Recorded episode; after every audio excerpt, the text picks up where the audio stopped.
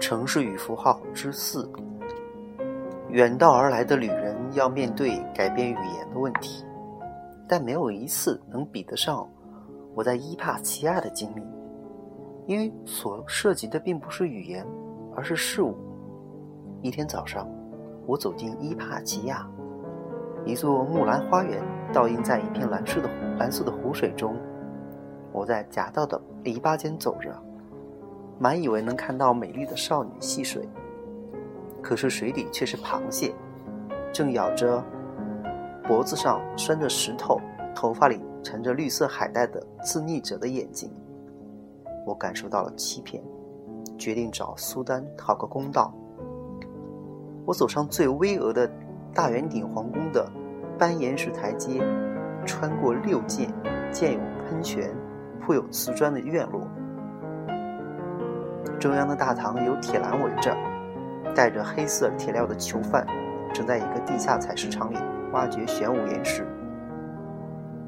我只好请教哲学家，走进大图书馆，在装满羊皮纸书卷几乎要倒塌的书架间迷了路，只好按照消失了的字母表的字母顺序，在走廊。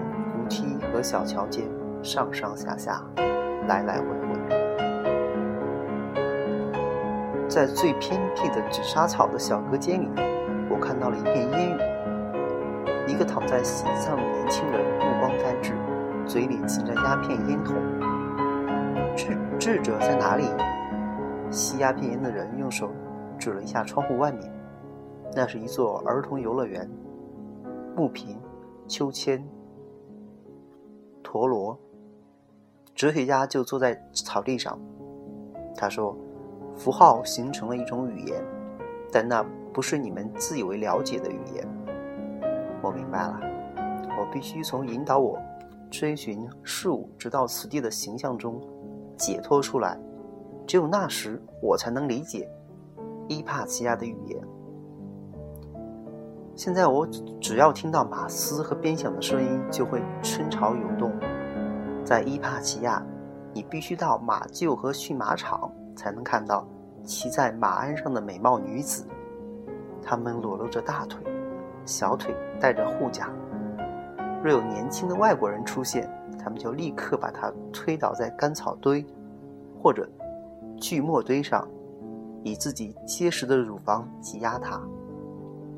当我的灵魂只需要音乐的营养与刺激时，我晓得应该到墓地去。音乐家们都躲在墓穴里，笛子的颤音和竖琴的和弦在分头间彼此呼应。当然，总有一天，我在伊帕奇亚的唯一愿望将是起身离去。我知道，不该走向海港码头，而必须爬上城堡最高的塔尖。去等候一条路经那里的船只，但是能否有船驶过呢？没有一种语言是绝对不会骗人的。